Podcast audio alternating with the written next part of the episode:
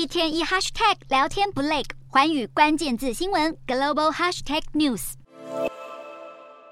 全球电动车产业龙头特斯拉又出事了。特斯拉美东时间十六日在美国召回三十六点二万辆车，因为这些车款配备的全自动辅助驾驶 （FSD Beta） 软体，被美国国家公路交通安全管理局查出有导致车祸的风险。这一次被召回厂的车款包括二零一六到二零二三年出厂的 Model S 以及 Model X，还有二零一七到二零二三年出厂的 Model Three。美国国家公路交通安全管理局指出，FSD Beta 软体导致车辆超速或以不可预测的非法方式通过十字路口，大大增加交通事故风险。特斯拉回应时虽然坚称自动辅助驾驶软体并没有造成任何死伤事件，但也坦承在罕见情况下确实会违反某些地区的交通规则。特斯拉带头开发的全自动辅助驾驶引起安全疑虑之际，车辆售价涨跌也传出争议。特斯拉十四日调涨美国市场 Model Y 长程版售价一千五百美元，也调整 Model Y 性能版售价一千美元，这已经是今年以来第四度调整美国电电动车价格，但在短短一个月前，特斯拉才宣布全球大降价二十趴，让 Model Y 便宜了超过一万美元。当时降价促销奏效，也让美国的 Model Y 全数售罄，客户甚至要等到明年四月才能交车。